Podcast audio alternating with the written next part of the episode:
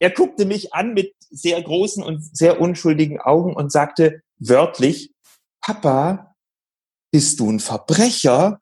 Oh. Ähm, das war Okay, dann habe ich erstmal gesagt, stopp, nein, Papa ist kein Verbrecher, alles ist gut. Ähm, und habe ihm mal ein bisschen was über zivilen Ungehorsam erzählt. Und seitdem ist es auch, äh, ist es zum geflügelten Wort bei uns in der Familie geworden. Hey und hallo beim Publishing Podcast. Ich bin Heike Burg und führe Gespräche in der Publishing-Welt. So, herzlich willkommen zum Publishing Podcast Nummer 125 oder 36 oder 480, weiß gar nicht genau, welche Folge wir gerade haben. Aber auf jeden Fall sind wir schon eine ganze Weile unterwegs. Heute habe ich einen tollen Gast ähm, im Zoom-Call wieder mal, weil wir ziemlich weit auseinander sind. Ähm, das ist Tobias Ott von der Firma Pagina. Äh, Tobias hat ähm, Verlags- und Werbewirtschaft studiert. Du bist aber auch Lehrbeauftragter ähm, zum Thema XML an der HDM und die HDM ist die Hochschule der Medien, glaube ich. Du kannst mich gleich berichtigen. Du bist Geschäftsführer von der Pagina GmbH Publikationstechnologien seit 1996 oder 95, steht unterschiedlich, müssen wir gleich mal klären. Ähm, du bist aber auch Mitglied und Sprecher im Aufsichtsrat von Greenpeace. Du bist äh, seit 2018 äh, Mitglied der Gemeinwohlökonomie und du bist Canyoning Guide. Und du bist wahrscheinlich noch ganz viele andere Sachen mehr. Was meine erste Frage ist oder mein Gedanke ist, bist du deshalb schon so lange in der Publishing-Branche, weil du als Canyon Guide alle Untiefen und alle Wirbel äh, schon einmal durchlebt hast und damit sozusagen eine gewisse Flexibilität mitbringst? Herzlich willkommen erstmal, Tobias. Ja, hallo, schönen guten Tag. Ähm, das ist eine lustige Einstiegsfrage. Und ähm, die Antwort ist natürlich nein, aber lustigerweise hängt meine Canyoning-Karriere tatsächlich mit meiner Medien, äh, mit meinem Medienschaffen äh, zusammen.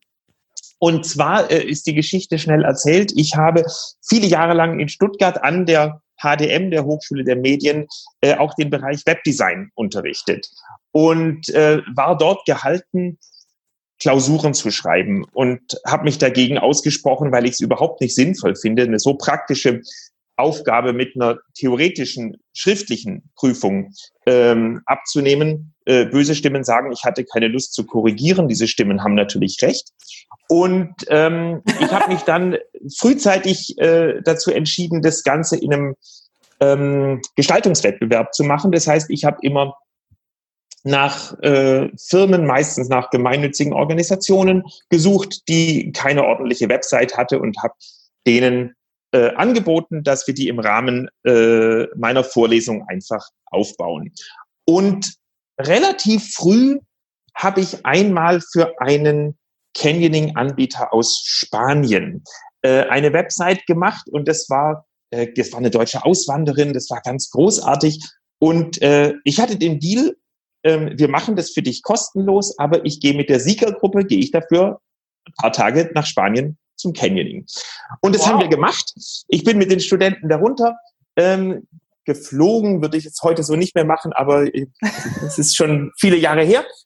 Und nach diesem Termin war meine Veranstaltung hemmungslos überbucht, weil klar war, mit dem Professor Ott, da macht man coole Sachen.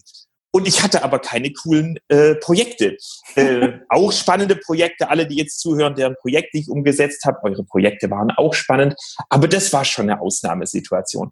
Und so zwei, drei Jahre später, da habe ich gedacht, jetzt könnte ich doch mal wieder was im Outdoor-Bereich machen. Ich bin selber, ich war immer Kletterer, ich bin auch übers Klettern zu Greenpeace gekommen. Nein, ich habe bei Greenpeace das Klettern ähm, für mich perfektioniert. Ähm, und dann habe ich mich hingesetzt und habe systematisch nach hässlichen Canyoning-Webseiten gesucht. Ich bin das Web durchgegangen und habe die Anbieter, vor allem in Österreich, durchgeschaut und erstmal festgestellt, wie gruselig die Webseiten sind. Das ist alles so ungefähr zehn Jahre her. Und die habe ich angeschrieben und habe gesagt, hallo, ich bin der Tobias und eure Webseite ist scheiße. Ähm, Ach, wie freundlich. Ja, das macht ja einen ganz freundlichen Eindruck. Ich habe es ein wenig höflicher formuliert, aber nicht viel. Ähm, die meisten haben das für Spam gehalten, als ich gesagt habe, wir machen euch kostenlos eure Webseite schön. Aber dann hat mich einer äh, zurück geschrieben, äh, mit dem ich bis heute eine Freundschaft verbindet. Für den haben wir dann die Webseite gebaut und es stellte sich zufällig heraus, dass er einer der Ausbilder in Österreich ähm, für die Guide-Ausbildung ist. Also es ist tatsächlich durch 25 äh, Zufälle gekommen und dann hat er gesagt, Tobias, du als kleines Dankeschön, willst du nicht bei der nächsten ähm, Guide-Ausbildung mitmachen? Und so bin ich zum staatlich geprüften österreichischen Canyoning Guide geworden. Wahnsinn. Das ist ja eine coole Geschichte. Wenn du mal wieder äh, Studenten brauchst, die Webseiten brauchen, ich bin ja gerade in der Motorradszene ein bisschen unterwegs. Alle Motorradzubehör Firmen haben ganz starken Bedarf zum Thema Digitalisierung. Nur, ähm, auch wenn wahrscheinlich Motorradfahren gerade nicht in dein, deine ökologische Weltsicht gehört, aber die Webseiten sind trotzdem Grütze. ja. Ähm, jetzt machst du ein, ein, großes Feld auf und wir gehen aus dem klassischen Publishing, äh, in mhm. dem ich unterwegs bin, äh, überwiegend aus der Verlagsbranche kommend, gleich in den Bereich äh, der ganzen Industriekommunikation, Unternehmenskommunikation. Ja, da gibt es im Moment wahnsinnig viel zu tun und die, die ganze Sparte vibriert. Ich will nicht sagen Branche, ich, dafür bin ich tatsächlich in der Motorradbranche zu wenig unterwegs. Aber wir merken jetzt nicht zuletzt auch durch Corona, wer ist gut aufgestellt digital, wer ist schlecht aufgestellt digital. Das fängt bei der Gestaltung an aber es hört beileibe nicht bei der Gestaltung auf. Also was wirklich, äh, was die Frage ist, die mich auch umtreibt, wie werden wir Teil einer digitalen Gesellschaft? Wie werden wir auch als Verlagsbranche, das ist gar nicht so einfach zu beantworten, ähm, was ist unsere gesellschaftliche Rolle im 21. Jahrhundert? Ähm, die ist ja anders als noch vor 20, vor 30 Jahren. Und das muss sich auch ein Motorradlieferant fragen. Vielleicht nicht die gesellschaftliche Rolle, aber zumindest, wie werde ich Teil einer sich digitalisierenden Gesellschaft, so dass ich darin vorkomme und nicht nur mit Ach und Krach mit Facebook und Twitter äh, irgendwie dabei bin. Weil das ist heute kein Merkmal mehr, mit dem man sagt, ich habe eine wirkliche digitale Agenda. Lass uns noch mal ganz kurz einen Schritt zurückgehen. Wir kommen gleich noch mal auf die Digitalisierung. Wir haben uns ja kennengelernt eigentlich über ein spezielles Thema aus eurem großen äh, Angebot, was ihr mit Pagina habt. Ähm, ich habe dich kennengelernt, einfach unsere Brücke war das Print CSS. Also das Thema ja. war gerade äh, der Vortrag, den du, ich kann nicht, wann das gewesen ist, vor kurzem ähm, gehalten hast. Und ich bin ja schon eine Weile am Print CSS interessiert. Und für die, die das nicht kennen, würde ich dich gleich mal bitten, ganz kurz, ganz kurz zu sagen, was Print CSS ist und was es halt auch nicht ist. Und ähm, erzähl mir noch mal ganz kurz, was Pagina eigentlich macht oder was ihr macht, rein fachlich. Und dann nehmen wir noch mal die, die große Runde in Richtung gesellschaftliche Aufgabe. Okay, das sind jetzt zwei unterschiedliche Fragen. Was macht Pagina und was ist Print CSS? Ich fange mal mit Pagina an. Ja, mach bitte. Ähm, uns gibt's tatsächlich schon seit fast 50 Jahren. Mein Herr Vater, der Zeit seines Berufslebens auch etwas, was man heute so als Karriere nicht mehr machen könnte, als Geisteswissenschaftler und Theologe ähm, einen Programmierlehrstuhl inne hatte, beziehungsweise äh, ein, äh, eine Professur ähm, im Rahmen derer er Software für Geisteswissenschaftler entwickelt hat. Das heißt, in Tübingen war schon in den 60er Jahren ein Schwerpunkt, zuerst äh, deutschlandweit, dann europaweit, ähm, zum Thema das hieß damals noch etwas sperrig, die Anwendung der EDV in den Geisteswissenschaften, also alles, was man heute unter linguistische Forschung, Sprachforschung, Texttechnologien und so weiter zusammenfasst, hat seinen Ursprung nicht zuletzt ähm, hier in Tübingen. Und im Umfeld dessen hat der Max Niemeyer Verlag, den es äh, heute so nicht mehr gibt, der gehört heute zu Dick Reuter, ähm, mit der Uni Tübingen oder ein Kollege vom Max Niemeyer Verlag die Pagina gegründet als ganz kleinen äh, Nebenerwerbsbetrieb. Ähm, wir haben aber von Anfang an, deswegen auch diese lange Ausflug in die Historie, uns ausschließlich mit strukturierten Daten beschäftigt. Das heißt, äh, nicht über den Weg InDesign oder früher Quark Express ähm, die DTP-Welle ähm, gesurft, sondern sehr früh uns auf ähm, Technologien besonnen, die heute unter den ganzen X-Technologien, XML und Co. Ähm, Erfolge feiern. Und äh, es ist auch tatsächlich so, dass ein zwar kleiner, aber ein gewisser Anteil an der XML-Entwicklung selbst äh, hier aus Tübingen kommt. Ähm, aus dem Umfeld äh, der Arbeit meines Vaters ähm, ist, ist eine Menge Input eingeflossen in die Entwicklung äh, von XML selbst. Und das war die Zeit, als ich studiert hatte. Ähm, ich wollte eigentlich äh, was Ordentliches machen. machen. Du wolltest was Ordentliches machen. Künstler ich wollte, Nein, ich wollte, genau. Ja, tatsächlich. Ich wollte, ich wollte Kinderbücher machen und Kinderbücher illustrieren. Ich, äh, man sagt, ich könnte einigermaßen zeichnen. Ähm, und deswegen habe ich eigentlich äh, unter anderem studiert. Natürlich gab es auch die Pagina. Die Pagina war aber zu klein, um davon wirklich äh, leben zu können. Aber es stand natürlich im Raum, äh, ob man daraus was, äh, was weiterentwickelt.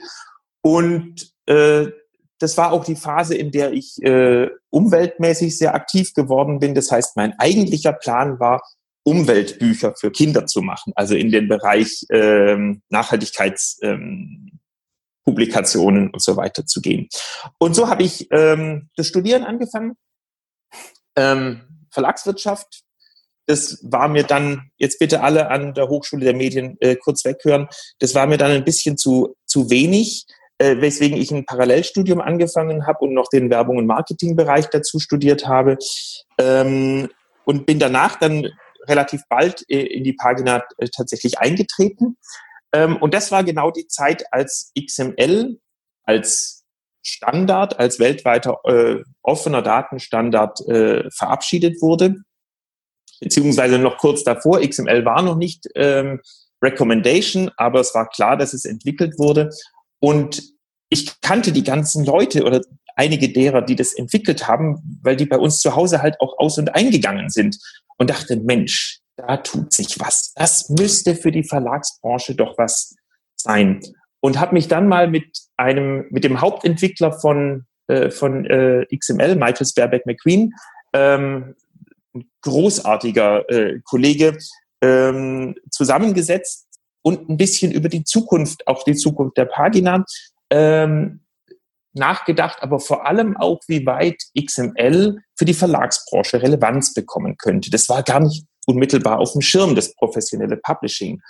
Und nach Kannst du ganz Tag, kurz noch sagen, wann das ungefähr war, dass wir mal so eine Zeitspanne im Kopf haben? 95. Ja, 95, okay. 96. Mhm. 97 ist XML dann verabschiedet worden. Okay. Und ähm, das war so inspirierend, dass ich danach gesagt habe, okay, ich, ähm, ich trete in die Pagina ein.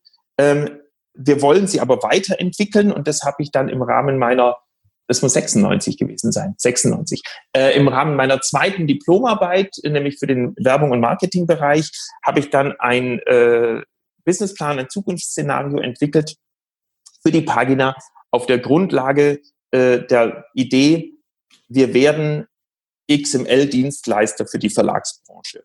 Ich wusste damals noch nicht so genau, was das eigentlich sein könnte. Äh, heute könnte ich es besser benennen und ich hatte auch nicht so richtig den Mut, den ich heute hätte, wüsste ich, was XML für eine Erfolgsgeschichte geworden ist. Aber das wusste man damals natürlich nicht. Und ähm, das machen wir in Wirklichkeit bis heute. Jetzt, was ist es eigentlich? Ähm, XML-Dienstleister für die Verlagsbranche. Wir haben angefangen als Mediengestalter, als Schriftsetzerei. Äh, so haben wir überhaupt gestartet und viel Buchproduktion am Anfang, später dann elektronische Publikationen aus medienneutralen Daten gemacht. Ähm, und über meinen Lehrauftrag, den ich dann sehr früh übernommen habe in Stuttgart, ist dann immer mehr Beratungstätigkeit auch dazugekommen. Dann habe ich die ersten Bücher dazu geschrieben, wie man das eben so macht. Und ähm, so ist zu der rein operativen Tätigkeit des Büchermachens, des E-Books-Machens, des äh, Online-Auftritte-Machens und so weiter zunehmend die Beratungsleistung dazugekommen, dass wir Verlage, schwerpunktmäßig Verlage, begleiten auf dem Weg durch die digitale Transformation. Da habe ich dann auch einen Lehrauftrag dafür bekommen. Also alles, was in Richtung tatsächlich von der Entwicklung digitaler Geschäftsmodelle über die technologischen Grundlagen, über die Schulung äh, und Ausbildung der, der Mitarbeiter, äh, Mitarbeiterinnen in den Verlagen geht, äh, das decken wir ab. Bisher mit dem sehr großen Schwerpunkt tatsächlich auf die Verlagsbranche. Und da entwickeln wir uns gerade ein Stück weit äh, nicht aus der Verlagsbranche raus. Das möchte ich ausdrücklich allen Hörerinnen und Hörern nicht sagen, dass wir uns von der Verlagsbranche verabschieden, weil es ist ein wunderbarer Teil unserer Kulturszene, die Verlage. Ähm, aber als zweiten Standbein, äh, als zweites Standbein sind wir jetzt gerade dabei, ähm, vermehrt auch Nichtregierungsorganisationen zu mhm. begleiten. Das kommt jetzt wiederum aus meinem Greenpeace-Engagement heraus, wo ich ja auch für die digitale Transformation verantwortlich bin. Wow, jetzt hast du mal eine gute Kurve gebracht zum, äh, zu Greenpeace, wo ich gerade dazu fragen wollte. Du bist ja, ähm, habe ich, du hast gesagt, äh, Mitglied und im Aufsichtsrat von Greenpeace und auch, jetzt habe ich die Zahl vergessen, seit irgendwann auch Sprecher von Greenpeace. Und du bist dort verantwortlich, wie du schon gesagt hast, für die digitale Transformation. Dieses Wort ist ja so für mich mittlerweile so ein Wort, ich kann es ja fast nicht mehr hören, weil irgendwie diese Kuh äh, schon seit zwei Jahren durchs Dorf getrieben wird. Aber dennoch ist es ja genauso wichtig wie, wie am Anfang. Also ich will das überhaupt nicht äh, jetzt werten. Ähm, wie kannst du das ver verbinden, deine, deine Arbeit in der, bei der Pagina und, und Greenpeace? Was, hm, Machst, macht ihr da die Jahresberichte oder hast du da noch eine andere Aufgabe? Oder, oder wie sehen deine Aufgaben also, aus? Ja, ähm, als kleine Anmerkung, wir haben jetzt Print CSS vergessen. Gell? Müssen wir nachher noch dazu zurückkommen. Das habe ähm, ich also hier auf meinem Zettel, weil das ist äh, ein ganz okay, egoistischer alles, äh, Wunsch. Alles gut. Ja, ja, müssen, müssen wir machen. Ähm, nur zur Präzisierung, ich bin nicht Sprecher von Greenpeace, ich bin Sprecher des Aufsichtsrats von Greenpeace. Also ich bin kein oh. Pressesprecher, ich trete nicht in der Öffentlichkeit auf. Das ist ein Unterschied. Okay, ähm, es ist ein Ehrenamt. Mhm. Sonst wäre es auch nicht äh, zu leisten. Es ist ein sehr aufwendiges Ehrenamt, zugegebenermaßen. Es ist aber von meinem persönlichen Glück mit meiner Familie das Beste, was mir in den letzten zehn Jahren passiert ist. Es ist oh, eine schön. unglaubliche Erfüllung, äh, für diese wunderbare Organisation tätig sein zu dürfen. Ähm, ohne zu weit auszuholen, was, was hat es hier mit äh, Digitalisierung äh, auf sich? Ähm, ich bin dazu gekommen, man wird da vorgeschlagen, man kann sich da nicht drauf bewerben äh, auf die Rolle. Äh, das war kurz nach Fukushima. Ähm, äh, Fukushima, das äh, japanische Atomkraftwerk, was in die Luft geflogen ist, ähm, hat für mich gerade wieder sowas ausgelöst gehabt. Da war mein Sohn ziemlich genauso alt ähm, wie ich, als Tschernobyl in die Luft geflogen ist. Und er hatte die genau gleichen Ängste und Nöte und Sorgen. Und dürfen wir noch rausgehen zum Spielen? Müssen wir jetzt alle sterben? Und da habe ich etwas gemacht, was ich mir eigentlich für später vorgenommen hatte. Mhm. Ich habe tatsächlich einen alten Schuhkarton und in diesem alten Schuhkarton sind Fotos. Ähm, Fotos von meiner Zeit als Greenpeace-Aktivist. Papa im Schlauchboot, Papa am Kühlturm. Ähm, und ich habe mir meinen Sohn geschnappt und habe ihm die Bilder gezeigt. Ähm, Wie alt ähm, war der Sohn da? Sag mal ganz kurz. Da war er elf. Ja, okay. Und da kannte er meine Vergangenheit noch nicht. Und man stellt sich als Vater dann ja vor, dass das ganz, äh, ein ganz toller Moment ist. Und der Effekt war nicht der, den ich mir erhofft hatte, sondern er guckte mich an mit sehr großen und sehr unschuldigen Augen und sagte wörtlich, Papa, bist du ein Verbrecher? Ähm, das war Okay, dann habe ich erstmal gesagt, stopp, nein, Papa ist kein Verbrecher, alles ist gut. Ähm, und habe ihm mal ein bisschen was über zivilen Ungehorsam erzählt. Und seitdem ist es auch, äh, ist es zum geflügelten Wort bei uns in der Familie geworden. Ich habe dann zu meiner Frau gesagt, ich muss wieder irgendwas machen. Ich, also das ist da draußen, es passiert so viel. Ich will wieder ähm, Verbrecher sein. Äh, ich, Entschuldigung. Nicht mal, nicht mal unbedingt. Also ich meine, irgendwann ist natürlich die Zeit auch rum. Das müssen auch, auch, auch natürlich junge Leute machen. Ja. Aber ähm, man kann äh, ich wollte jetzt auch nicht einfach wieder in die, in die lokale Greenpeace-Gruppe eintreten oder, oder irgendwie und wusste nicht so recht, was kommt. Und keine vier Wochen später, ich bin nicht schicksalsgläubig, aber in dem Moment habe ich einen Moment äh, dran gedacht, keine vier Wochen später bekomme ich eine, eine Mail, sehr geehrter Herr Ott, sind Sie der Herr Ott, der früher ne, immer und so mit uns Sachen gemacht hat? Dann ähm, würden wir Sie bitten, äh, sich mal in einer Greenpeace-Angelegenheit zu melden. Da habe ich natürlich gedacht, das ist noch ein Prozess offen, weil ich bin überhaupt nicht auf die Idee gekommen. Ähm, und habe da angerufen, habe gesagt, ja, ich, ich bin's äh, natürlich. Ähm, was gibt's denn? Ja, ähm, ich wäre vorgeschlagen für den Aufsichtsrat äh, von Greenpeace, ob wir darüber mal nachdenken könnten. Ähm, und ich gesagt, das ist ja äh, äh, äh, gibt's ja gar nicht. Und ähm, habe dann erstmal gefragt, wie, wie kommt ihr auf mich? Nein, ich habe gefragt, wie verzweifelt müsst ihr sein, dass ihr auf mich kommt? Weil ich bin kein Klimawissenschaftler, ich bin kein Forscher, ich bin ähm, hoffentlich ein anständiger Mensch, aber ansonsten qualifiziert mich, wie ich dachte, nichts äh, für eine Aufsichtsratsposition. Und dann hat sich was, äh, oder habe ich es erläutert bekommen, wir sind im Aufsichtsrat qua Satzung immer mindestens drei, maximal sieben Personen und immer wenn eine Person ausscheidet, äh, dann tritt eine sogenannte Personenfindungskommission zusammen, die äh, ein Suchprofil erstellt. Und damals hat der damalige Aufsichtsrat, äh, ich glaube, sehr früh, also wir reden von einer Zeit von vor zehn Jahren, äh, mit Weitblick gesagt, wir brauchen jemand, der uns die digitale Welt erklärt. Da draußen tut sich so viel und wir sind hemmungslos analog ähm, noch analoger als Anketten geht erstmal auch, also die DNA von uns, äh, und ich zähle mich dazu, ist, ist eine sehr authentische und sehr analoge und die digitale Welt ähm, ist faszinierend, aber sie ist nicht nur echt. Das wissen wir alle. Und ich bin, äh, ich lebe davon und ich lebe darin, aber ich bin nicht nur Fan davon. Und äh, an manchen Stellen vermisse ich auch die Authentizität einer äh, analogen Zusammenkunft und äh, ich muss die Leute auch gelegentlich mal in den Arm nehmen. Das, mir reicht Zoom auf Dauer nicht. Ähm, da sprichst du mir aus der Seele. Ja, dann hieß es, wir suchen jemand, der, der das machen kann. Und da ich zu dem Zeitpunkt eben schon das für Verlage sehr systematisch auch gemacht habe und natürlich auch Kontakt zu meinen alten Greenpeace-Kollegen stand, habe ich gesagt, das ist, das ist für mich wie ein Sechser im Lotto das machen zu dürfen, also ich setze es nicht aktiv um. Wir haben ein hervorragendes Team von Hauptamtlichen, die das machen. Aber das von Seiten des, des Aufsichtsrats äh, zu steuern, zu gestalten, die Vorgaben mit dafür zu entwickeln und so, das ist eine wunderbare Aufgabe für mich und ähm, das mache ich seither. Der Sprecher des Aufsichtsrats bin ich jetzt, ich glaube, seit sechs Jahren. Das ist also einfach. Der Klassensprecher.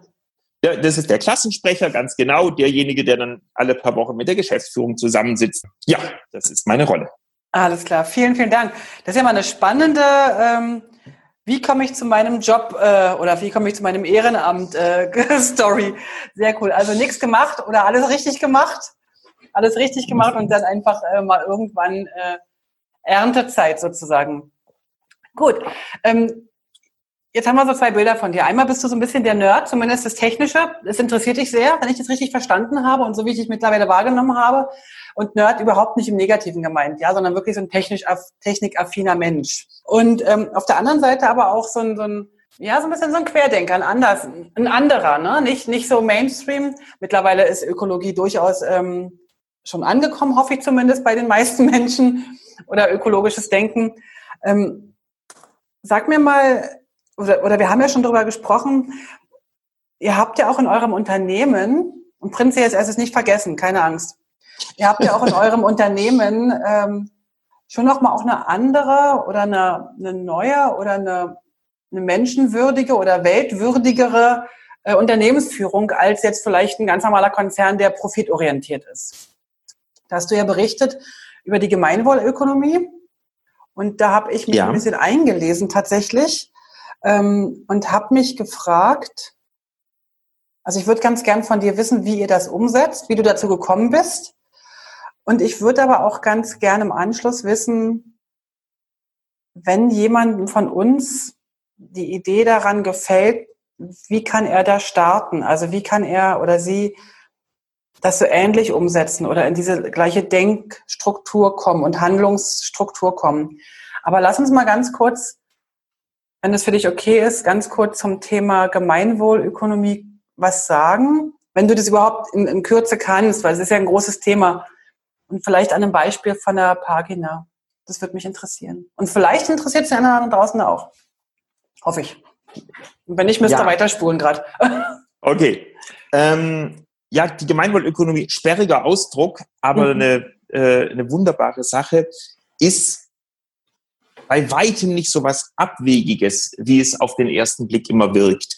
Ähm, wenn wir es ganz systematisch, wenn du danach googelst, wirst du erstmal finden, dass es um eine andere äh, Wirtschaftsordnung oder eine Wirtschaftstheorie geht, die ähm, das Gemeinwohl des Menschen, wie gesagt, ein etwas sperriger Begriff, aber zum Beispiel auch in der Landesverfassung von Bayern im Wortlaut so drin, dass äh, alles auf das Gemeinwohl auszurichten sei, ähm, äh, durchaus ein, ein, gängiger Begriff. Äh, dahinter steht die Erkenntnis, ähm, dass das Wirtschaften heute leider von dem Prinzip des ehrbaren Kaufmanns an vielen Stellen doch ein Stück weit abgedriftet ist und das Geldverdienen zum Selbstzweck geworden ist. Das heißt, das Wachstum um des Wachstums willen, wir sehen die negativen Auswirkungen, die dahinter stehen, führen zu äh, fehlender Menschenwürde in der Zulieferkette und, und ähnlichen Dingen. Und ähm, eines der, der Kernerkenntnisse äh, darin ist, dass in dem Moment, wo alles auf Gewinnmaximierung äh, zuläuft und strebt, ähm, positives, gesellschaftlich positives Handeln eigentlich eher bestraft wird, ähm, weil du einfach mit geringeren Profiten auskommen willst, wenn du deine Mitarbeiter anständig bezahlst, wenn man zum Beispiel, worauf ich großen Wert drauf lege, Frauen gleich bezahlst wie Männer ähm, und, und ähnliche Dinge, Ökostrom einsetzt und ganz viele kleine Schritte, die eigentlich normal sein sollten, ähm, dass man dafür, äh, dass man das aus Überzeugung machen muss. Jetzt kann man das aus Überzeugung machen, ich tue das auch, ähm, aber damit werden wir keinen gesellschaftlichen Wandel herbeiführen. Und die Grundidee hinter der Gemeinwohlökonomie ist, es muss sich wirtschaftlich lohnen, positiv zu handeln. Es darf nicht äh, das äh, ausbeuterische, ich werd, verwende jetzt ein paar radikale Phrasen, ich meine es nicht so radikal, ähm, das ausbeuterische Handeln belohnt werden, indem man ausschließlich die Wirtschaftsbilanz äh, mhm. zur Bewertung eines Unternehmens zugrunde legt, sondern es soll eine sogenannte Gemeinwohlbilanz geben. Die Gemeinwohlbilanz kann man sich so ähnlich vorstellen wie ein Öko-Audit, nur sie geht eben weit über ökologische ähm, Aspekte hinaus. Sie betrachtet äh, ökologische Aspekte, aber genauso auch die äh, Kooperation mit Partnern, mit Kunden, mit äh, Mitgesellschaftern, die Menschen, sogenannte Menschenwürde am Arbeitsplatz, ähm, die Frage nach äh, sind die Arbeitsverträge fair ausgestaltet, also so ein richtiger 360-Grad-Blick um alle Aspekte ethischen Wirtschaftens, nachhaltigen Wirtschaftens, aber einfach auch ethischen Wirtschaftens. Äh, das hat sich nicht eine Person ausgedacht, dahinter steht eine relativ große Community, die diese Werte auch ständig weiterentwickelt, auch hinterfragt. Also auch das ist ein demokratischer Prozess.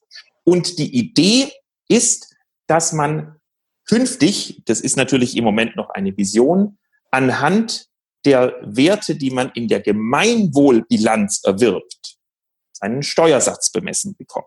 Das heißt, hast du eine bessere Gemeinwohlbilanz, zahlst du weniger Steuern. Und über diesen Hebel, ähm, so die Theorie, und ich glaube auch, dass es funktionieren kann, ähm, setzt sich natürlich positives und ethisches Handeln durch, weil es gesellschaftlich belohnt wird, nämlich durch niedrigeren Steuersatz. Und es geht so weit, dass es einfach auch günstiger sein kann, positives äh, Handeln äh, zu, zu leisten im, im Alltag.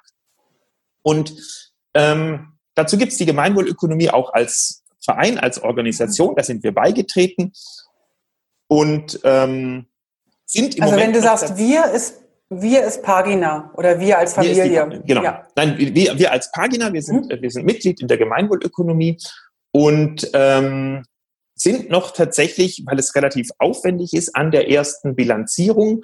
Äh, das macht aber nichts, weil es nicht auf, um die Bilanz an sich geht, sondern es geht um die Prozesse, die in Gang kommen. Äh, das mit den Kollegen zu besprechen, auch die Werte festzulegen, ähm, auch äh, über die Werte zu sprechen.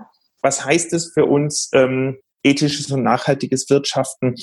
Und ähm, aus dem, aus diesen Erkenntnissen heraus habe ich dann noch eine Sache gestartet, die jetzt, äh, auf die du wahrscheinlich angespielt hast, die tatsächlich eher ungewöhnlich ist. Ähm, ich habe nämlich beschlossen, mir dauert es zu lang. Mir dauert es zu lang, darauf zu warten, dass die Steuergesetzgebung sich verändert. Ich versuche hier in Tübingen zwar in unserem grünen Umfeld darauf einzuwirken, dass wir vielleicht in Tübingen Gemeinwohlgemeinde werden und äh, tatsächlich über den Gewerbesteuersatz was tun, dass wir möglichst viele Unternehmen anziehen, die eben auch eher ethisches wirtschaften. Das würde auch besser zu Tübingen passen als jetzt große Industrieansiedlungen. Ähm, dafür werbe ich und Boris Palmer, wenn Sie gerade zuhören, wir haben schon ein paar Mal drüber gesprochen, geben Sie sich einen Ruck und machen Sie es einfach. Und der liebe Gemeinderat will wir das doch auch tun. Ähm, so mein Ketrum kennen Sie an dieser Stelle. Mhm. Ähm, nein, ich habe beschlossen, mir, mir dauert es zu lang, ich mache es jetzt einfach selber und wir haben dann eine Initiative gestartet, wenn ein Verlag oder ein Kunde uns selber eine positive Gemeinwohlbilanz vorlegen kann, dann arbeiten wir für den Billiger. Ah, okay. Spannend. Also ja. wir, wir versuchen einfach im Kleinen ähm, auch diese Partnerschaftsidee von, von Menschen mit ähnlichen ethischen Werten und Möglichkeiten ähm, zu leben und zu sagen, äh, wir schätzen das wert, wenn ihr auch nach einem ähnlichen Wertekodex äh, unterwegs seid wie wir. Und äh, das ist, im Moment ist es mal eine, eine Idee. Äh, die Resonanz in der Branche ist erstmal gut. Also alle finden das klasse aber noch hat mir keiner eine Gemeinwohlbilanz vorgelegt. Gibt es denn schon Verlage, die mit einer Gemeinwohlbilanz äh, brillieren könnten? Es gibt allererste, ähm, wenn ich richtig weiß, die Taz natürlich. Mhm. Ähm, es ist ansonsten, aber in den, in den Buchverlagen ist die Idee noch relativ unbekannt. Ich habe ein bisschen was darüber auch publiziert. Ähm, es ist ja bewusst nicht nur fürs ähm, produzierende Gewerbe gedacht. Es kann sich jeder äh, Naturkostladen kann sich anmelden oder überhaupt jedes Unternehmen, ähm, aber genauso auch Dienstleister und zum Beispiel auch ähm, Buchhandlungen.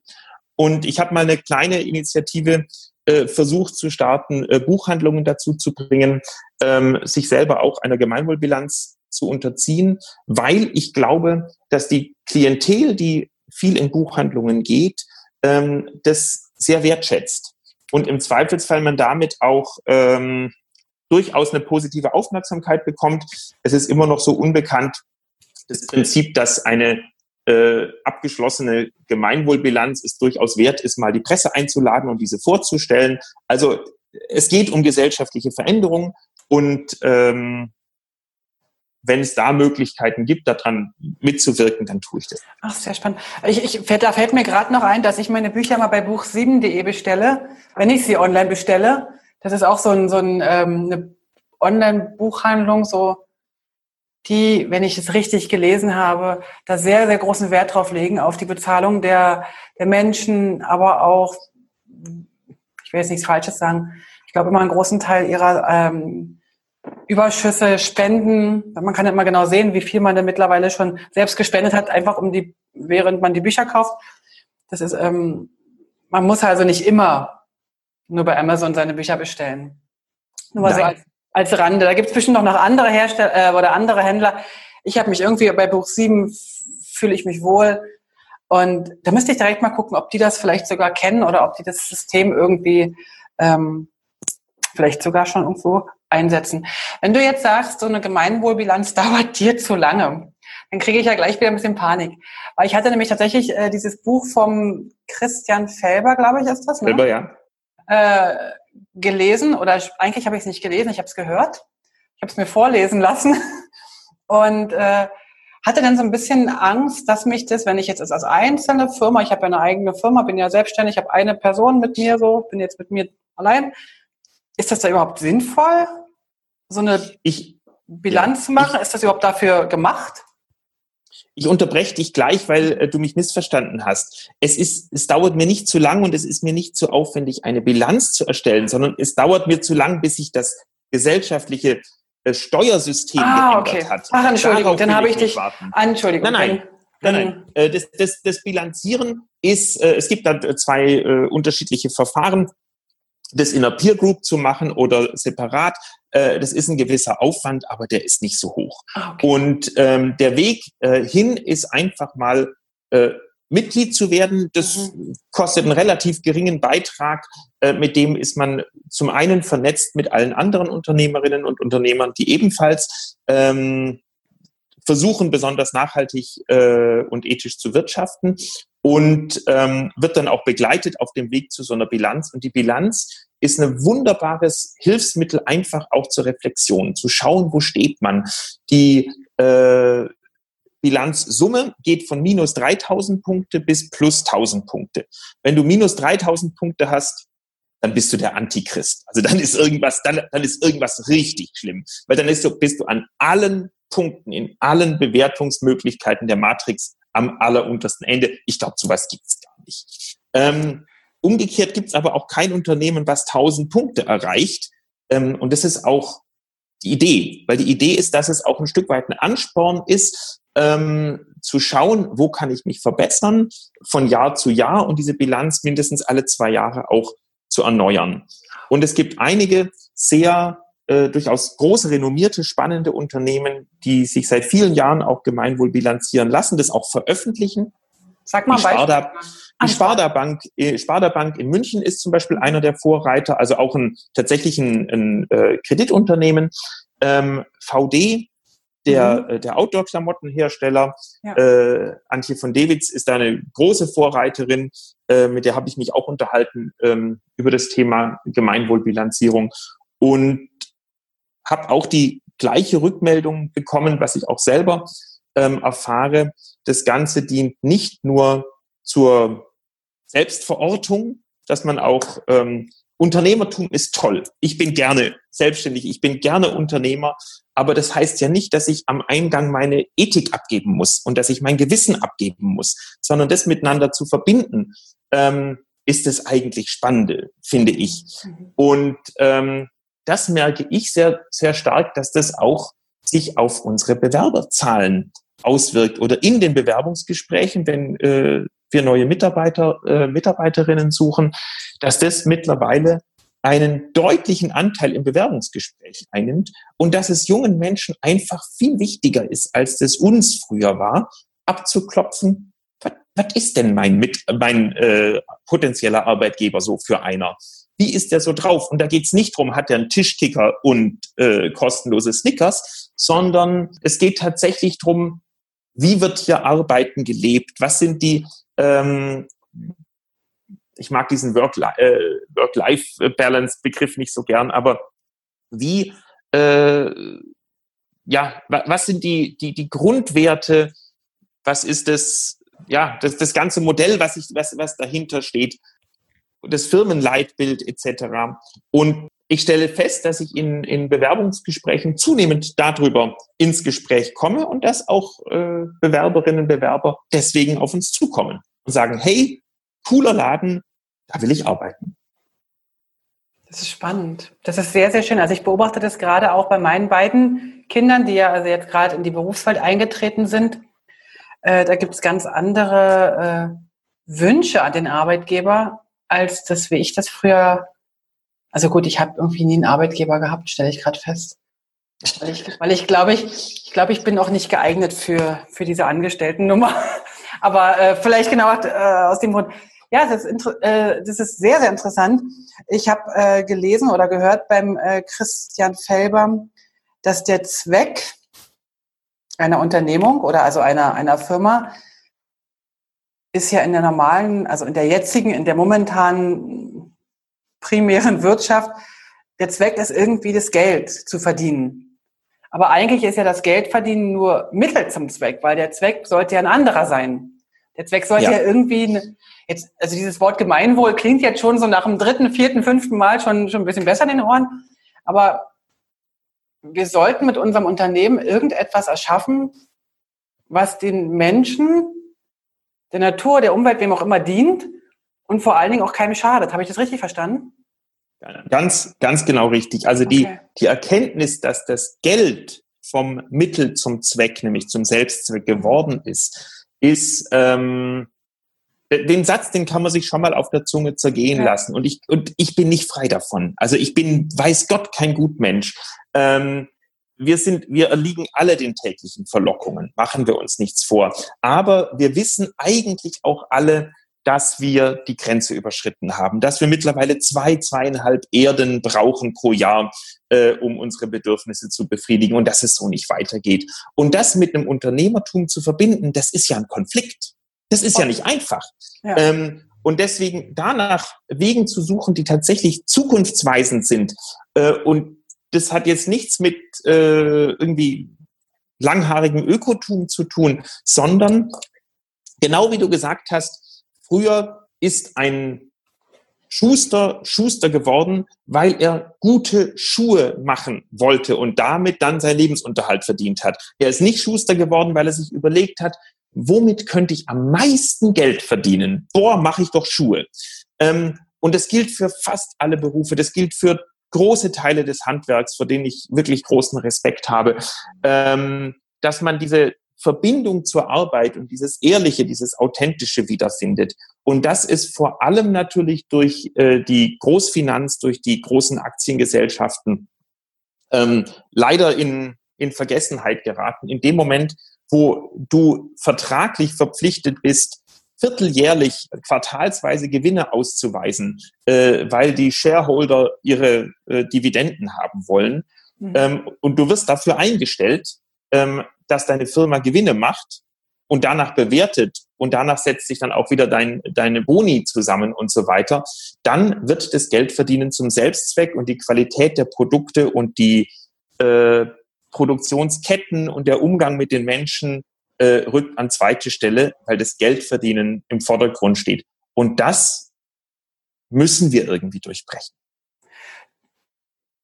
Also erstmal grundsätzlich kann ich dir da nur zustimmen, aber das ist gar nicht so einfach. Da müssen wir jetzt mal ein bisschen genauer hingucken. Ähm, und ich will jetzt, jetzt ganz klar ein Beispiel machen, weil das ist das einzige Beispiel, was ich wirklich gut kenne, das ist nämlich meine Firma. Jetzt kommt ein Kunde auf mich zu und der möchte, dass ich Katalog-Templates baue. Also Templates baue noch im InDesign, bald im Print CSS vielleicht. Äh, wir kommen ja noch auf Print CSS zu sprechen. Du merkst, wir machen hier einen großen Spannungsbogen.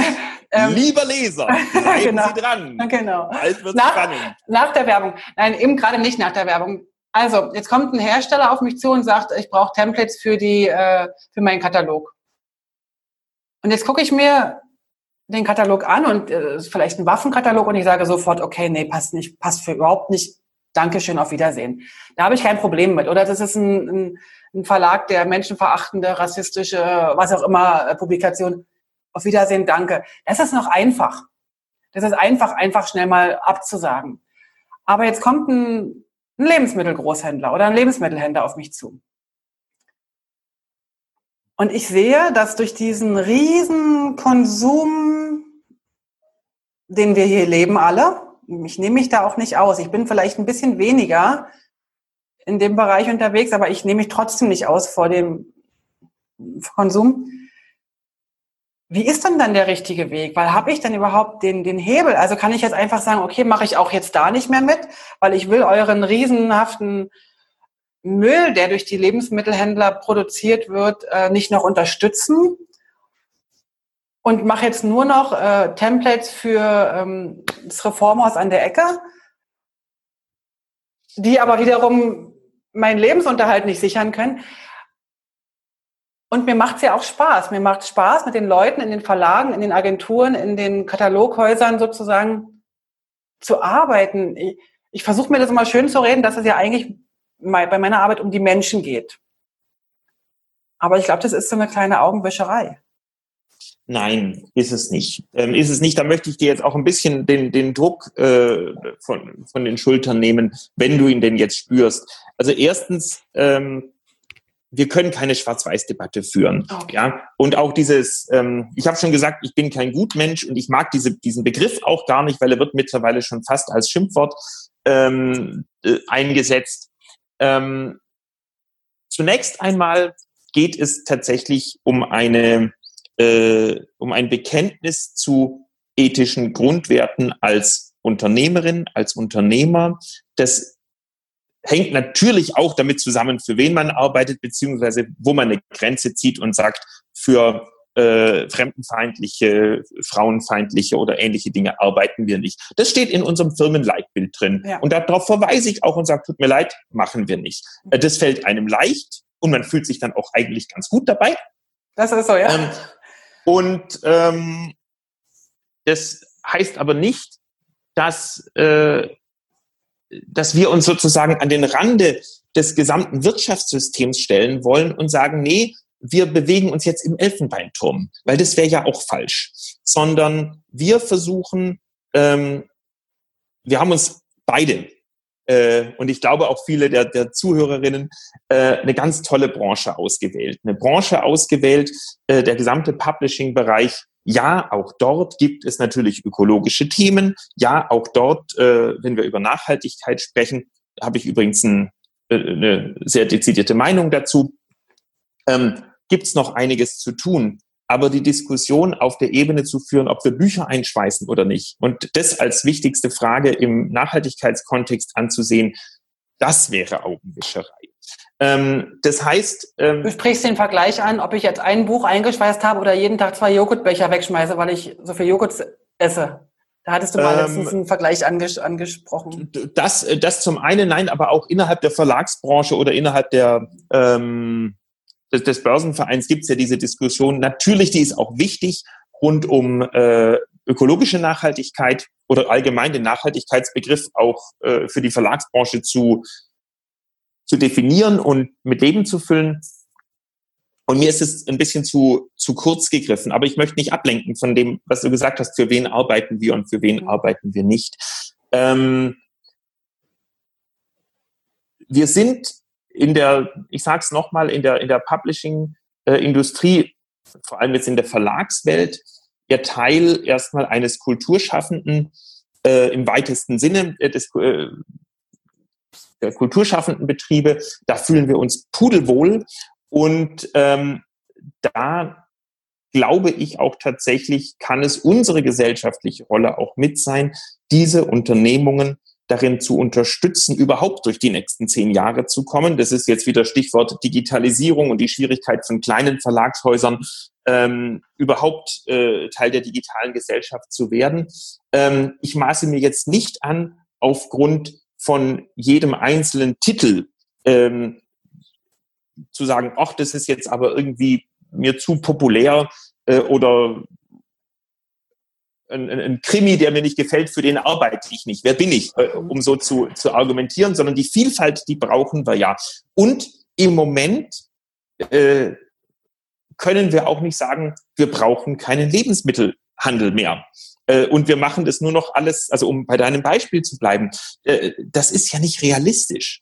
Ähm, aber auch mit dem Lebensmittelgroßhändler, für den du einen, äh, einen Katalog ähm, erstellst, ähm, auch für den ähm, zu arbeiten und ihm deutlich zu machen, ähm, nach welchen Prinzipien du arbeitest und äh, wie du vorgehst, mag das eine oder andere bereits bewegen. Du meinst, das sind die kleinen Samen, die dann zu großen Bäumen vielleicht werden? Oder wenigstens schon mal zu kleinen Sträuchern, größere Sträucher oder so? Also ähm, das wird nicht ausreichen. Die kleinen Samen werden nicht ausreichen. Ich mhm. spreche mittlerweile mit jedem Kunden darüber. Ja. Ich mache da keinen Hehl draus. Ich spreche mit jedem Kunden darüber. Ich zwinge ihm das Gespräch nicht auf. Aber wenn wir uns vorstellen, ähm, dann äh, dürfen die Kunden einfach auch wissen. Und das hat viel mit Authentizität äh, zu tun und das hat auch viel mit Glaubwürdigkeit einfach ja. zu tun. Und zumindest in unserer Branche ist es eher ein Türöffner weil es eine große Sehnsucht gibt. Das erlebe ich bei unseren Kunden in der ganzen Gesellschaft äh, nach Lösungen ja. aus dem Dilemma. Wir sind alle in diesem Dilemma drin. Wir wissen, dass wir das Klima zerstören. Und es ist irgendwie trotzdem ach, schön, wieder in Urlaub zu fliegen. Okay, mache ich jetzt nicht, aber äh, ich habe auch ein Auto zu Hause stehen. Ja, also es ist nicht so, dass ich mich irgendwie da aus der Gesellschaft entfernt hätte. Aber es gibt diese Sehnsucht und nochmal, wir dürfen unser Gewissen nicht an der Bürotür abgeben und abends dann wieder irgendwie äh, abholen, sondern wir müssen versuchen, das zu integrieren in unseren Alltag und äh, darüber ins Gespräch zu kommen. Äh, das sind tatsächlich spannende Samen und aus denen ergeben sich dann auch größere Dinge. Oh, schön. Du hast vorhin noch was gesagt. Du hast eine äh, bestimmte Meinung zum Thema Nachhaltigkeit. Und das Wort Nachhaltigkeit klingt ja bei den meisten wahrscheinlich an im Sinne von, das hat immer so einen ökologischen Geschmack. Oder, oder, oder, ja. Aber ja. nachhaltig im Wort Sinne heißt ja eigentlich nur nicht schnell, schnell, sondern ich kann auf Sachen, ich kann mich darauf verlassen. Wie siehst du das Wort nachhaltig und wo, wo siehst du dich da in dem Bereich? Ja, also zum einen, äh, wie du gerade schon gesagt hast, eigentlich jeder Familienunternehmer arbeitet nachhaltig, weil er normalerweise sein Unternehmen schon für die nächste Generation auch vorbereitet. Ähm, enkelgerecht oder wie Enkel, enkelgerecht. Enkelgerecht, wie auch immer, genau. Das heißt, ähm, diese, diese kurzfristige, das kurzfristige Melken bis zum Umfallen darf nicht sein. Und schon bist du erstmal zumindest wirtschaftlich nachhaltig. Du willst investieren und du weißt, du brauchst zehn Jahre, bis sich das amortisiert hat. Ja, warum nicht? Ist doch gut, ja? Ähm, wenn sich eine Solaranlage in zehn Jahren amortisiert, eine Stromrechnung amortisiert sich überhaupt nicht. Zehn Jahre ist doch keine lange Zeit, wenn man in Nachhaltigkeitsdimensionen ähm, äh, denkt. Äh, mir geht's aber noch um was anderes und das versuche ich gerade auch in der Verlagsbranche ein bisschen unterzubringen. Ähm, wir arbeiten relativ eng an den ähm, Sustainable Development Goals der Vereinten Nationen, also den globalen Nachhaltigkeitszielen der Vereinten Nationen, den SDGs. Das sind diese 17, ähm, äh, diese 17 Regeln. Genau, das, das, sind die 17 globalen Nachhaltigkeitsziele, die weltweit ratifiziert worden sind von, ich glaube, 193 Nationen.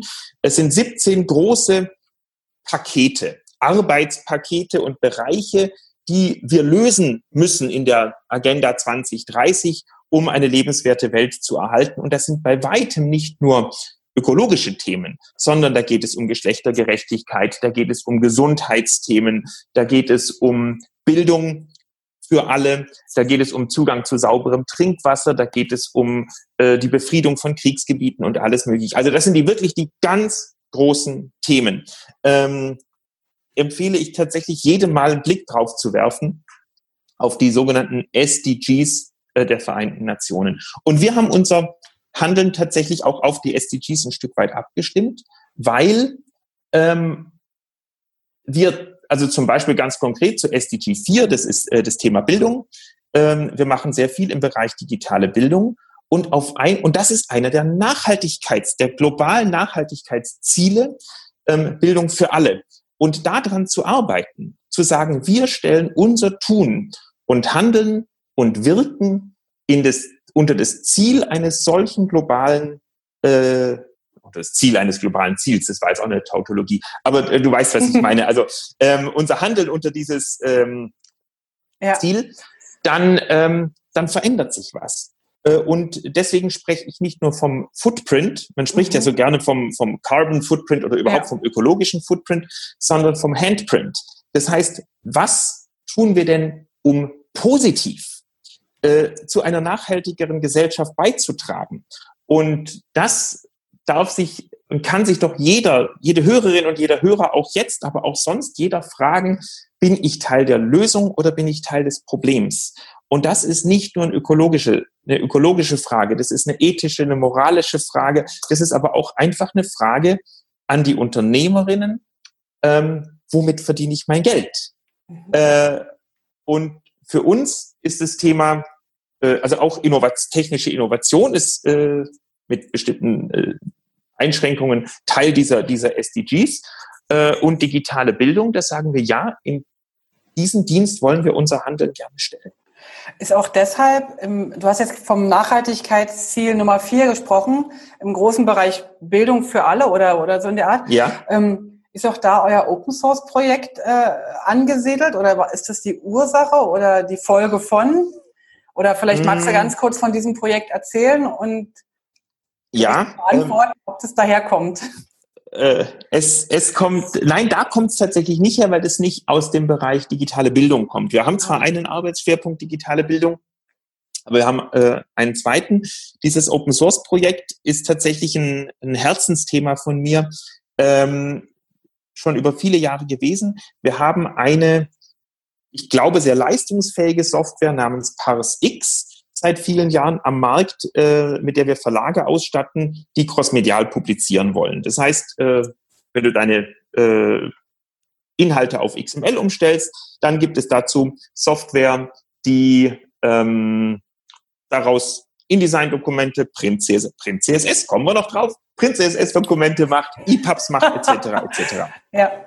Die Grundlage für all dieses Tun ist immer, dass du einheitliche Datenstrukturen hast. Das ist jetzt eine Binsenweisheit. Nur wenn es einheitliche Daten gibt, kannst du auch auf Knopfdruck publizieren. Und in der gesamten Wirtschaft da draußen äh, basiert das Prinzip, auch das Prinzip überhaupt einer digitalen Gesellschaft darauf, dass es Standards gibt. Mhm. Offene Datenstandards, äh, in denen publiziert werden kann. Der bekannteste weltweit dürfte HTML sein. Wenn es HTML nicht gäbe, dann wüsste ein Browser nicht, wie er eine Webseite darstellen kann. Nur weil es eine klare Vereinbarung gibt, ähm, eine sogenannte XML-Grammatik ist es, auch HTML ist eine solche, funktioniert es weltweit. Und fast alle Branchen haben solche Standards. Die Automobilindustrie hat sich längst auf einheitliche Datenstandards äh, verständigt.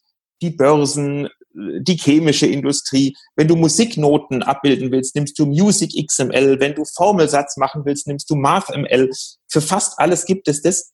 Aber für die klassische Verlagsbranche im Sinne von äh, Publikumsverlage, Sachbuchverlage, Fachbuchverlage, man höre und staune, gibt es tatsächlich keinen anerkannten gemeinsamen offenen Datenstandard.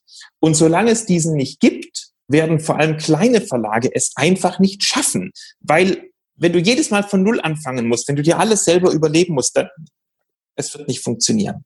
Und deswegen haben wir den, haben wir Drittmittel beantragt beim Bundeswirtschaftsministerium, um aus dem alten Datenformat, was wir für ParsX entwickelt haben. Das haben wir vor allem äh, zusammen mit der Holzbrink Verlagsgruppe mhm. Äh, damals gemacht, die ihre Produktion komplett darauf umgestellt hat. Also wir haben auch schon ungefähr mit 20.000 äh, Werken, die wir produziert hatten, darüber äh, viel Erfahrung gesammelt und wussten, dass das Datenformat auch trägt ähm, und haben das komplett neu entwickelt und Open Source gemacht.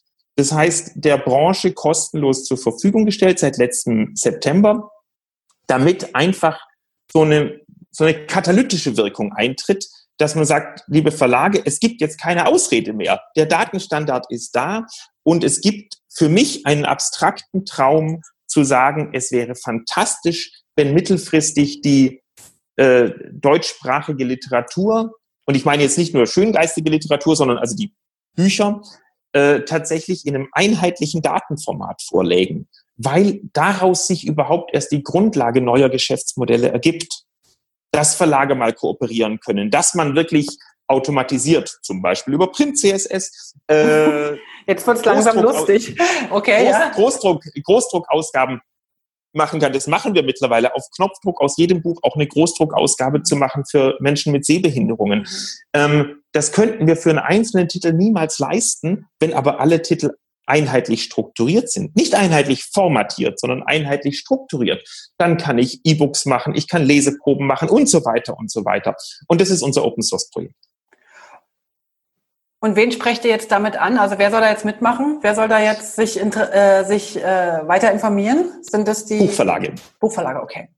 Überwiegend Buchverlage und mhm. zwar aus den Sparten äh, Belletristik, Sachbuch, Ratgeber, Fachbuch. Mhm. Okay. Also wir sind da weit weg von Zeitschriftenverlagen, richtig? Ja. Okay, ja. alles klar, gut. Ja, für Zeitschriften, für, für Zeitschriften gibt es tatsächlich auch Standards, die man anwenden kann. Ah, okay. Aber die sind ja nicht von euch. Nein. Alles klar. Gut zu wissen. Jetzt hast du, ähm, also lieber Tobias, am liebsten würde ich mit dir noch über, über Greenpeace stundenlang reden und die, die mich ein bisschen näher kennen, wissen, dass das äh, eines meiner Lieblingsthemen ist. Äh, ich würde aber auch mit dir super gern noch weiter über die Gemeinwohlökonomie sprechen. Aber ich bin mit dem Buch noch nicht ganz fertig. Und wenn ich dann fertig bin, dann werden wir uns nochmal treffen müssen. Dann komme ich nach Tübingen und dann. Herzlich gerne. Dann äh, unterhalten wir uns nochmal genauer darüber und wie ich es schaffe, dass ich äh, so eine Bilanz für mich hinkriegen kann. Und wenn es nicht offiziell, wenigstens inoffiziell, dass ich es für mich reflektieren kann, weil ich glaube, das wäre das für mich immer. immer. Das wird für mich schon mal ein ganz großer ja. Punkt. Ich habe auch schon auf den Webseiten ein bisschen geschaut. Es gibt so kleine Checklisten. Das gefällt mir schon mal sehr gut. Ich hoffe, dass du uns noch zwei, drei Links äh, zur Verfügung stellst, die ich einfach mit in die Show Notes packe, damit wer sich interessiert, da mal Gerne. weiter gucken kann. Jetzt hast du gerade noch was angesprochen äh, zu dem Open Source Projekt, zum XML-Standard ähm, für Bücher, für, für Fachbücher, aber auch für äh, Belletristik. Und jetzt kommt tatsächlich meine große Frage, weil ich interessiere mich ja tatsächlich, und jetzt kommt, Achtung, lieber Hörer, lieber Hörerin, jetzt kommt das Thema Print CSS. Ähm, ich habe mir das ein bisschen angeschaut schon, das Buch, bin aber tatsächlich noch nicht weit gekommen, weil das erst, vielen Dank übrigens dafür, äh, vor ein paar Tagen angekommen ist und ich momentan noch die eine oder andere Aufgabe auf dem Tisch habe ähm, und habe aber festgestellt, dass meine derzeitigen Kunden, die jetzt also sehr, sehr viel im Zeitschriften, im Magazinbereich, im, aber auch so im, im, im bunten Katalogbereich, so hier noch einen kleinen heute günstiger oder morgen im Angebot äh, Zettelchen ist. Ähm, Zettelchen ist wahrscheinlich das falsche äh, Flyer oder Broschüren oder was auch immer. Ähm, da sehe ich jetzt noch nicht ganz die einfachste Umsetzung im Print CSS. Kannst du uns erstens ganz kurz erzählen, was ihr mit Print CSS macht und wo die Grenzen sind und wo es, wo es hingehen kann? Weil ich habe nachher noch eine Idee, die ich mit dir gerne besprechen möchte. Okay. Ähm, vielleicht erstmal ganz kurz, was ist Print CSS überhaupt? Ja. Weil jetzt haben wir so oft davon geredet, jetzt sitzen wahrscheinlich alle schweißüberströmt vor den äh, Geräten sagen, bitte sag uns endlich, was Prinzip ist. Ich bin mir also, nicht sicher, ob wir da jetzt gerade unsere Hörer ein bisschen überschätzen. Ich glaube, die sitzen einfach sein. da und sagen, wann kommt's endlich? okay, also ich versuche jetzt keinen Nerd-Talk zu machen, sondern einfach nur ganz kurz darüber zu sprechen. Ihr kennt sicherlich alle CSS. CSS, also die Cascading Style Sheets, als die Sprache, mit der jede Website der Welt äh, formatiert wird, also die große Formatierungssprache für eigentlich alle digitalen Medien. E-Books werden über CSS äh, formatiert, die meisten Apps werden über CSS formatiert, jede Webseite wird über CSS formatiert. Und es gab auch in der Vergangenheit schon eine alternative Sprache, um aus XML PDF zu machen. Ähm, diese Sprache hieß XSLFO und ist genauso gruselig wie die Abkürzung. Ähm, hat sich, hat sich, äh, ist wirklich sehr, sehr kompliziert, äh, hat sich nicht sehr leistungsfähig ähm, und wird von jedem von uns jeden Tag eingesetzt, ohne dass wir es merken, nämlich wenn wir eine Fahrkarte bei der Bahn rauslassen. Zumindest hier in Deutschland. Ähm, dann bekommen wir ja eine äh, PDF zugeschickt online. Das wird zur Laufzeit erstellt mit QR-Code drauf und so weiter. Das sind ähm, bis heute XSLFO-Prozesse. Da liegt eine große XML-Datenbank dahinter und es passiert dann zur Laufzeit. Und diese Technologie ist aber vom W3C, also vom World Wide Web Konsortium, ähm, wird nicht weiterentwickelt. Die Arbeitsgruppe hat sich aufgelöst, weil, und jetzt wird es interessant, das W3C gesagt hat, wir wollen, dass CSS, die Sprache, die ihr kennt, weiterentwickelt wird als universelle Formatierungssprache für alle Medienformen. Da sind wir noch nicht. Mhm. Aber das Ziel ist erklärtermaßen, dass CSS eine Formatierungssprache für alle Medien inklusive Print wird. Und Print CSS ist ein, ein umgangssprachlicher Begriff, den haben wir mitgeprägt. Das ist eigentlich das CSS Paged Media Module, also das Modul innerhalb von CSS für umbrochene Seiten, für Paged Media. Okay. Und ähm, das ist jetzt erstmal noch unspektakulär. Was ist also die Idee? Ähm, ich habe eine XML-Datei, ich habe ein CSS dazu, ich gebe das beides an ein äh, Stück Software, an einen Renderer und hinten kommt ein PDF raus. Ähm, wenn ich mir das vorstellen kann, in der CSS lege ich die Sachen fest, die ich sonst, jetzt mal beispielsweise im InDesign, in den Absatzformaten und Zeichenformaten, Objektformaten definiere und die Seitengröße und solche Sachen. Die lege ich genau. jetzt künftig nicht mehr in InDesign fest, sondern die werden im CSS definiert. Also es geht gar nicht darum, gegen, ja genau, es geht gar nicht darum, in allen Bereichen äh, gegen InDesign anzutreten. Es geht wirklich um vollautomatische Produktion. Mhm. Also so wie im Browser vollautomatisch eine Webseite erstellt wird, das hinterfragen wir ja gar nicht. Wir erwarten, dass die vollautomatisch kommt und nicht jeder weiß, dass die erst im Browser gerendert wird. Also die, die Darstellung findet ja erst auf dem Zielgerät statt. Dieses Mecha dieser Mechanismus soll jetzt eben auch auf Printpublikationen übertragen werden. Und da muss man schon nervös werden als Medienschaffender. Ähm, das wird für Kataloge und für das, was du gesagt hast, mit hier noch ein äh, Viertelpfund Raster drauf und was, was man gerade so noch übrig hat, äh, da wird sich das so schnell nicht durchsetzen. Aber für mich ist eine der ganz wesentlichen Punkte, ähm, weil es eine vollautomatische Produktion ist, kommen wir damit erstmalig runter in Auflage 1. Das heißt, Auflage 1 ist der heilige Gral der Verlagsindustrie. Äh, wir können bisher nur Auflage, ähm, weil wir immer hohe Gestehungskosten haben und die Welt ist aber individuell geworden. Eine der großen gesellschaftlichen Megatrends ist Personalisierung und Individualisierung unseres Lebens. In allen Bereichen werden wir persönlich angesprochen. In der Werbung, ja, wenn ich neben meiner Frau sitze, jeder liest auf seinem Tablet den gleichen Artikel bei Spiegel Online, dann kriege ich Anzeigen von Neoprensocken zugeschaltet und sie für irgendwas Vernünftiges, weil einfach die Individualisierung unseres glaubst, Lebens. Das glaubst nur du, dass das vernünftig ist. Hm. Nein, das glaubst nur du, dass Neoprensocken unvernünftig sind. Äh, das ist was ganz Wichtiges. Absolut. Ähm, Absolut. wenn du in der Schlucht stehst und nicht frieren willst. Aber äh, zurück zum Thema, die Individualisierung unseres Lebens ist der, einer der Megatrends überhaupt und die Verlagsbranche ist da richtig schlecht drin. Äh, wie gesagt, wir können bisher nur Auflage und mit Print CSS haben wir die Möglichkeit, tatsächlich das gesamte Bereich Chapter-Based Business, Individualisierung, Personalisierung von Drucksachen, Just-in-Time-Produktion, ähm, auch individuelle Zusammenstellung äh, wirklich mit Leben zu füllen. Und ich denke zunächst mal nicht daran, dass ich jetzt an meinem Arbeitsplatz mir den Goethe selber ausdrucke. Das ist immer so ein Totschlagargument. Aber es gibt so viele Bereiche, wo ich äh, eben nicht mehr den großen Katalog mache, sondern der Katalog nur noch das enthält, was ich brauche.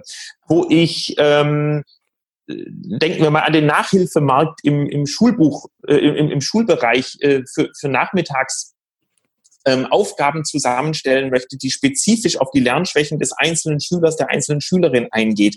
Das sind die großen Diskussionen, an denen wir dran sind. Individualisierte Lernpfade zu ermöglichen für Schülerinnen, für Schüler. Ähm, und dafür brauche ich vollautomatische Publishing-Systeme, die das ermöglichen.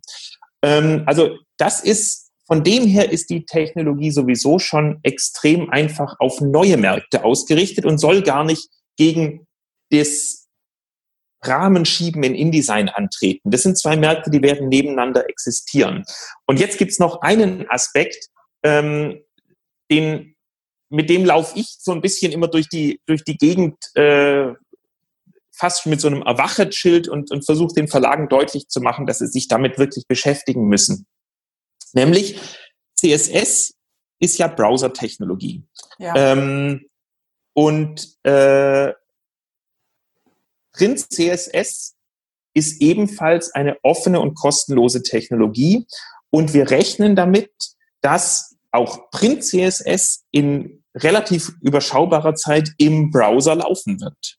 Und das heißt, wir haben dann, hier, ich spreche jetzt mal für Deutschland, äh, in zwei Jahren auf einmal 200 Millionen installierte Satzsysteme in Deutschland stehen, weil jeder Browser ein vollwertiges Satzsystem ist. Und das müssen wir uns auf der Zunge zergehen lassen. Das müssen wir ernst nehmen, weil das wird den Markt disruptiv verändern von außen. Das ist nicht die Frage, habe ich InDesign genommen oder Print CSS genommen, um das gleiche Produkt zu erstellen. Das kann ich auch im Kartoffeldruck machen. Hauptsache, es sieht gut aus. Sondern bin ich für Veränderungen am Markt vorbereitet, wenn die, wenn es normal wird, dass ich in meinem Browser mir auch professionelle PDFs erstellen kann. Und ich denke jetzt an individualisierte Gebrauchsanweisungen, an Bedienungsanleitungen, an diesen ganzen Markt, wo eben dieses Thema Individualisierung im Vordergrund steht. Und das wird am Point of Interest entstehen. Also beim Kunden. Am Point beim, of Sale. Ja, ja. Äh, am, am, Point of Sale, entschuldige.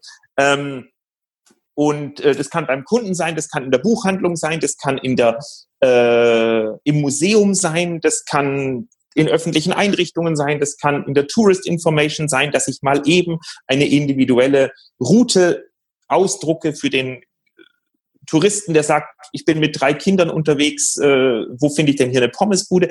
Ganz egal was, das gehört für mich zum Publishing der Zukunft und dafür ist Print CSS die Methode. Es ist keine Religion, ja. äh, sondern es ist tatsächlich die Methode, über die das funktioniert. Und ich empfehle jedem, sich damit auseinanderzusetzen, um sich einfach auf diese Märkte proaktiv ähm, vorzubereiten, damit wir endlich mal nicht die Letzten in der Reihe sind, die sowas machen, sondern das kommt sowieso. Dann sind, ist jetzt die richtige Zeit, sich damit auseinanderzusetzen. Wow. Vielen, vielen Dank erstmal für diese wunderbare Erklärung. Für diejenigen, die sich da jetzt mehr äh, nochmal äh, tiefer reingucken wollen, es gab vor ein paar Wochen ein ganz wunderbares einstündiges Webinar, wo ich auch dran teilnehmen durfte. Und es wurde aufgezeichnet, ich glaube vom VSD oder vom Publishing Network. Ich weiß nicht genau von wem.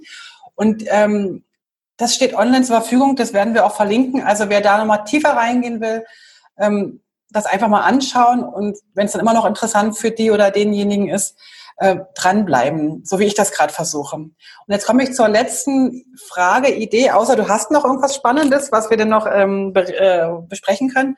Ich habe heute gerade einen Post gemacht mit dem Buch von dir, was du mir geschenkt hast und geschickt hast und habe gesagt, ich interessiere mich dafür. Ich werde das jetzt lernen, weil ich habe in der nächsten Zeit ein bisschen Freizeit. Ich werde nämlich ab September ein bisschen mehr Zeit für mich haben ähm, und habe beschlossen, dann in dieser Zeit äh, mich mit dem Print CSS mehr zu beschäftigen, um einfach wieder so ein bisschen mal was Neues zu lernen und so weiter. Und tatsächlich kam eine relativ große Resonanz schon auf dieses Posting vom Print CSS. Und wir sind auch schon zwar noch in einer kleinen, aber einer, äh, äh, wir haben eine kleine Mini-Lerngruppe gegründet, die im, mhm. über Slack läuft. Und da haben wir uns vorgenommen, ab Juli uns immer darüber auszutauschen. Erste Einladung an dich, wenn du Lust hast oder wenn du jemand bei dir im Unternehmen hast, der sagt, Mensch, ja, ich habe da schon ein bisschen Erfahrung, ich könnte da vielleicht ein bisschen äh, mal ab und zu reingucken, vielleicht doch unsere stümperhaften Erstversuche ein bisschen zu unterstützen. Oder aber auch, wenn jemand da draußen von euch, die da draußen jetzt zuhören, Interesse habt, aber wirklich Interesse, also nicht einfach nur, ich lese jetzt mal mit, die hat sich eingeladen, mir kurz eine Mail zu schreiben und dann gucken wir mal, was daraus wird, weil ich glaube nämlich, dass wir dieses Wissen nicht alleine jeder für sich aufbauen muss, so wie wir das früher im InDesign gemacht haben. Ich würde so gern gemeinsam mit euch da draußen arbeiten. Also, wie sieht's aus, Tobias? Meinst du, da könntest du uns ähm, ab und also, zu unterstützen? Ich will jetzt nicht deine ganze Zeit ja. in Anspruch nehmen. Nein, also ähm, auf, auf jeden Fall. Äh, wahrscheinlich auch gar nicht so sehr ich selber, mhm. ähm, sondern wir haben hier ja tatsächlich eine eigene, einen eigenen Bereich, in dem wir nur Print CSS machen, in dem wir auch große Projekte in ja. Print CSS umsetzen. Ähm, du warst ja bei unserem Seminar dabei. Ähm, und da kann ich mir sehr wohl vorstellen, dass wir auch gelegentlich einfach mal mit ein bisschen Expertenrat mhm. äh, zur, zur Verfügung stehen, weil ich sehe das ganz genauso wie du. Ähm, die Zeit ist nicht mehr, äh, die Zeit ist reif, aus diesem Konkurrenzdenken rauszukommen. Ähm, wir sind alle kleine Unternehmen, auch wir mit Pagina, wir haben 30 Kollegen. Das ist für einen Vorstufenbetrieb schon viel, aber in Wirklichkeit sind wir ein ganz kleines äh, Unternehmen und wir leben von Kooperationen. Wir leben davon, dass wir unsere Mitbewerber schulen und mhm. fit machen in XML, weil das darf keine Nischentechnologie mehr sein.